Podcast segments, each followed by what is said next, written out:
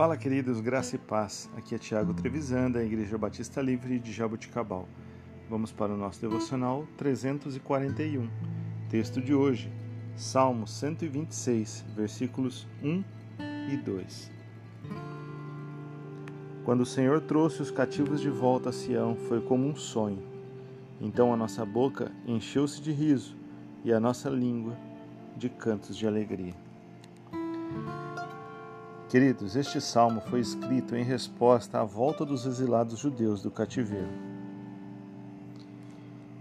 O povo de Deus havia sido deportado do seu país para a Babilônia. O Senhor sempre os alertava por meio de seus profetas sobre essa possibilidade, e realmente aconteceu. Durante 70 anos moraram em uma terra estranha. Nesse período, eles admitiram seu pecado e voltaram-se para Deus. E essa também pode ser a nossa história. Independente do quão longe nós tenhamos ido, o Senhor é capaz de nos trazer de volta e nos redimir.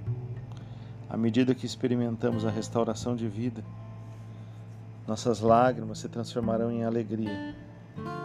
E então poderemos cantar os nossos cânticos de louvor. Queridos,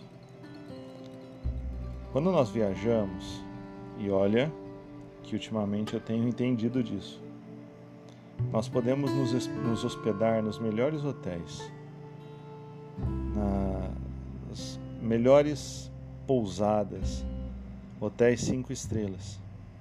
Mas estes lugares nunca vão se comparar ao nosso lar.